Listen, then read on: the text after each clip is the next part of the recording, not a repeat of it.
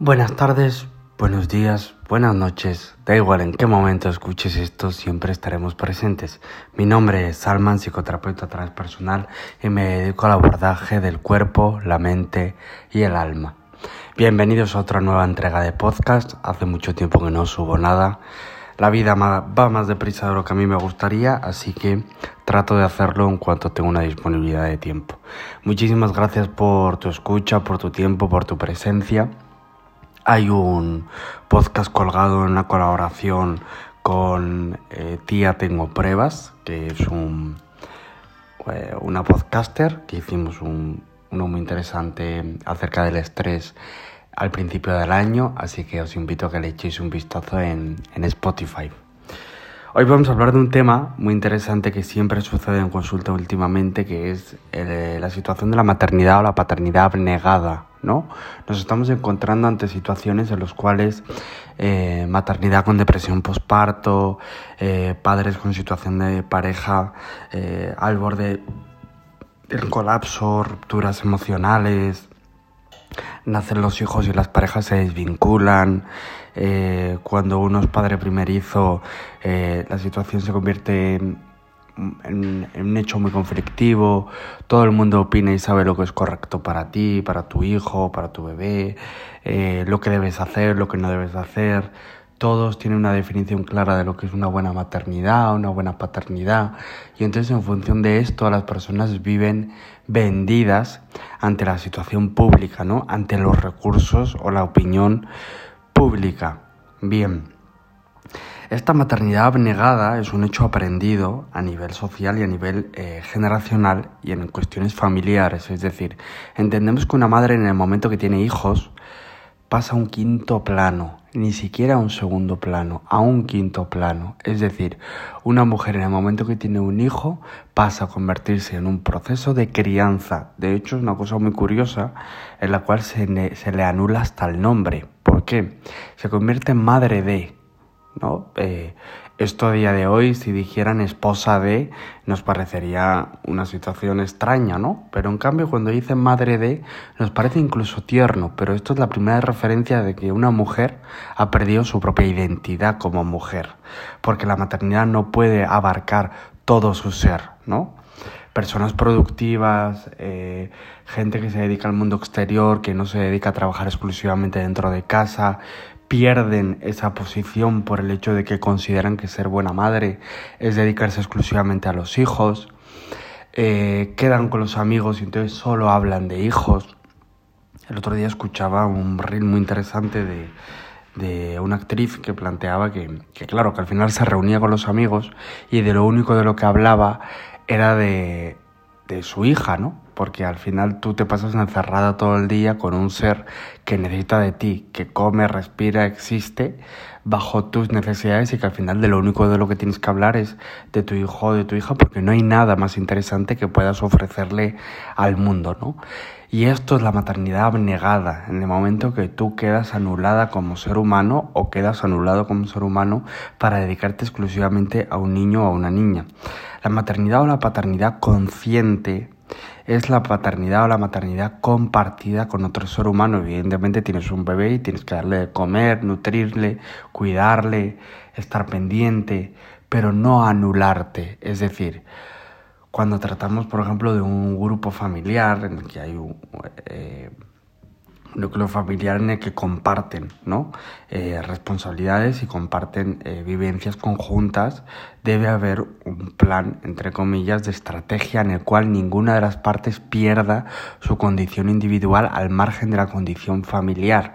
Es decir, que pueda disponer de tiempo para ir a hacer su deporte, para ir a la peluquería, para poder hacer lo que le dé la gana o directamente poder no hacer nada, que sea libre para no hacer nada bien, que tenga tiempo para sí misma. Entonces, eh, el otro miembro de la familia tiene que poder sostener eh, desde la otra parte y al revés que pase exactamente igual. Es decir, tiene que haber un plan de orden que permita no eliminarte como ser humano, porque si no nos convertimos en padres y madres malhumorados, con un tiempo de muy mala calidad con nuestros hijos, con culpabilidad si somos buenos padres o malos padres, si sabemos hacerlo, no sabemos hacerlo. Y entonces la primera estrategia es la estrategia familiar, el plan familiar que permita no eliminarte a ti mismo o a ti misma como ser humano. ¿Eso cómo se hace? Se sienta y se habla con tu pareja. Oye, pues yo los martes y los jueves voy a entrenar. Los miércoles y los viernes son mis días de descanso por la tarde, así que te tienes que quedar tú con el bebé, ¿no? Y no hay ningún problema. Quiero decir, el equipo está para sostener esto. Cuando somos padres o madres solteros, entonces normalmente tiene que haber una red que nos sostenga. Y si no hay una red que nos sostenga, lo que tratamos de hacer es equilibrar los espacios, ¿no? La serenidad de los espacios. Luego, hay otra visión importante a correlación a este tema que viene el hecho de eh, el trauma, ¿no? Muchas veces en consulta los papás o las mamás de los niños me dicen que les da miedo hacerlo mal y que entonces sus hijos eh, acojan un trauma, acojan sus propios miedos, hereden los propios miedos de sus padres. Y yo siempre os digo que el trauma es el primer camino a la revelación del amor que la única forma para evolucionar como seres humanos es inevitable el trauma. El trauma como etimología representa la ruptura de algo. Un traumatismo es la ruptura de algo. Es imprescindible la ruptura para que se produzca un desarrollo emocional. Si un niño o una niña lo hemos metido en una burbuja por miedo a su sufrimiento o el miedo a su dolor, porque el sufrimiento es una elección y es una opción, el miedo al dolor de nuestros seres queridos hace que de forma egoísta impidamos que nuestros seres queridos crezcan, evolucionen y desarrollen. El amor como padre o madre implica la aceptación radical de que nuestros hijos van a tener dolor. Bien, van a tener dolor y nuestra posición como padres es sostener, es arropar, no es impedir, no tiene absolutamente nada que ver con el impedimento, sino estar al lado, no encima, no debajo, no enfrente, al lado de, porque ese ser humano tiene propia vida al margen de nosotros como figuras, como padres o como madres. Ese ser existe al margen de nuestras proyecciones, nuestras necesidades, nuestra situación personal. Entonces, ha llegado el momento de valorar cuál es la posición que yo ocupo como padre o madre, qué lugar es el que quiero ocupar como padre o madre, el que se posiciona al lado o, dónde realmente estoy colocado yo y dónde debo colocarme yo, ¿no? Esto en primer lugar. En segundo lugar, frente a ser buen padre o mala madre ante la opinión pública, recordar siempre que vuestros hijos son vuestra entidad familiar, sois el núcleo familiar vosotros y vosotros sabéis lo que les viene bien o lo que les viene mal. Nunca os dejéis aconsejar por opiniones externas, porque cada uno tiene una opinión en función de su experiencia privada y exclusiva. Esto también pasa muchísimo con los partos. Os reunís entre vosotras y escucháis el tipo de conversación. Pues fíjate, a mí me desgarraron, pues fíjate, yo tuve un parto horroroso. Pues además, siempre escucháis historias de miedo para no dormir. Y esto viene vinculado y esto atribuye un montón de miedos a las personas, sobre todo que pasan por esta experiencia una primera vez. No acojáis la opinión de los demás como propia, no acojáis la experiencia de los demás como posibilidad de propia. Cada uno tiene su propia historia y su propia experiencia. Cultiva la tuya. Desarrolla la tuya. Cuida la tuya. Sostén la tuya. Pero no acojas la historia de los demás como propia, porque entonces estarás vendido o estarás vendida ante la opinión de otra persona. Pues yo le daba el pecho, pues yo no le daba el pecho. Es una cosa que debes sentir tú. Es una cosa que debes decidir tú. No hay cuestión de que sea positivo o que sea negativo, en absoluto. Es una toma de decisión consciente de unos padres que eligen lo que creen que es correcto para su hijo o su hija, pero nada más. Estamos hablando de una elección personal. Es una elección personal. Nunca puede ser llevada a debate público.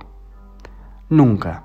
Y sucede que en el momento que tenéis hijos todo el mundo parece haber sido padre y además padres idílicos. Es como yo ya trascendido por este camino, entonces no quiero que tú cometas los mismos errores. No es cierto. La trascendencia de cada camino es diferente. La historia de cada padre o de cada madre es totalmente diferente. Entonces, Las claves vitales para una maternidad o una paternidad no abnegada. Plan de estrategia familiar. Tiempo individual a pesar de unirnos en vínculo familiar. En estrategia individual, cada uno con su tiempo, su deporte, sus cuidados, sus necesidades para poder pasar un tiempo de calidad y para poder pasar un tiempo en familia de buena calidad exactamente igual. Bien. El segundo movimiento es no hacer tu opinión privada a expensas del movimiento público. Bien, nunca dejes que la opinión pública te haga tomar decisiones privadas. Decídelo tú y lo que decidas estará bien. Y la tercera posición es el miedo al trauma, lo que hace es que protejamos en exceso a nuestros hijos sin permitirles experimentar para poder así vivir. Una persona con roturas emocionales es una persona que ha vivido. Bien, una cosa es una persona que sufre. Una persona que sufre es un hueso que no está soldado, que no está curado, que no está sanado. Bien, pero una persona que ha tenido dolor es una persona que se ha permitido desarrollarse. Y el último punto es ver desde dónde estoy colocado como padre como madre, si encima, si al lado, si debajo, si yo permito respirar a mis hijos. Y si esto no está siendo así, tengo que plantearme desde dónde me quiero colocar, es decir, qué clase de padre o madre quiero ser. Espero haberos aportado en este podcast una serie de herramientas que puedan resultar muy útiles para futuros padres y madres, para los que ya lo sois, para una posibilidad de reflexión. Esto es un tema muy concreto, pero profundamente sanador. Muchas, muchas, muchas gracias y como siempre, hasta la próxima.